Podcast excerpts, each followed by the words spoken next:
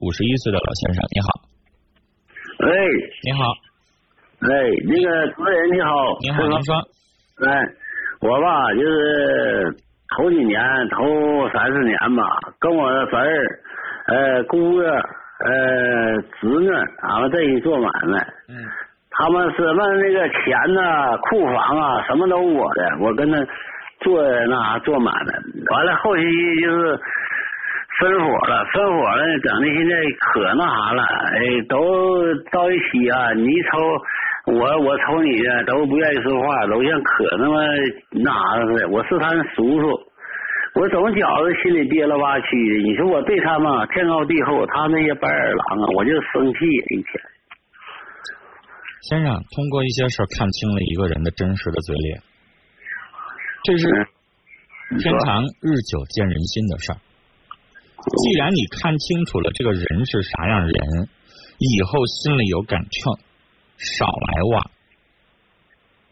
实在亲近，完全不搭理，完全不说话，也不是那么回事儿。但是你可以心里边有杆秤，可以少来往了。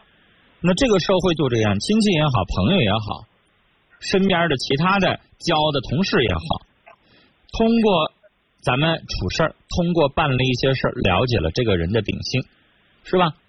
那脾气咱合得来，这个人做事够意思，那咱们可以多来往，越走越近，是吧？有一些没有任何的亲属关系的人，通过一些做事儿人特够意思，帮咱这个帮咱那个，都可以结为异性兄弟。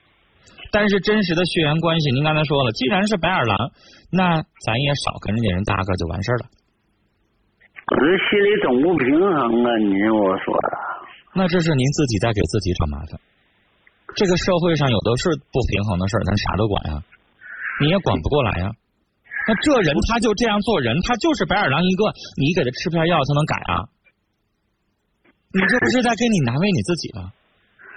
他是啥样人，你是改变不了的。是吧？对，那就拉倒得了呗。那你还能咋的？你是踹他一顿，你解气啊？还是你骂他一顿，你怎么样啊？你说都是我亲侄儿、亲侄女、女婿、亲侄侄女在一起做买卖，那就行了呗。以后不跟他共事不就完了吗？那你说他挺近的亲属，不是说那啥的，要跟外人吧也好再近的亲属，你亲兄弟、隔人兄弟姐妹，他要是在这方面要是不清不楚的，他不一样闹纠纷吗？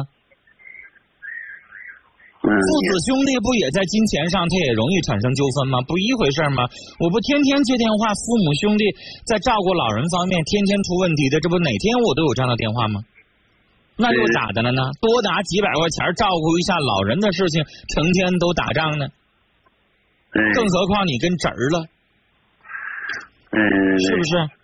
对，你通过这个事儿知道一下你那侄儿是啥人，知道一下他是怎么做事的。啊，遇到钱的方面，咱以后不跟他在一起共事就行了呗。我还能咋样？我就是我做的天高地厚，我领着他们做买卖挺好。现在老先生，你要再摸到这个，您就成祥林嫂了。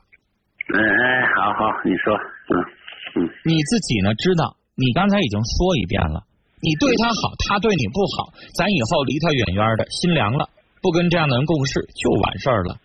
祥林嫂一样的，天天磨到来磨到去，一遍话说两遍，一遍一遍的，别人听了最后也不解决问题啊！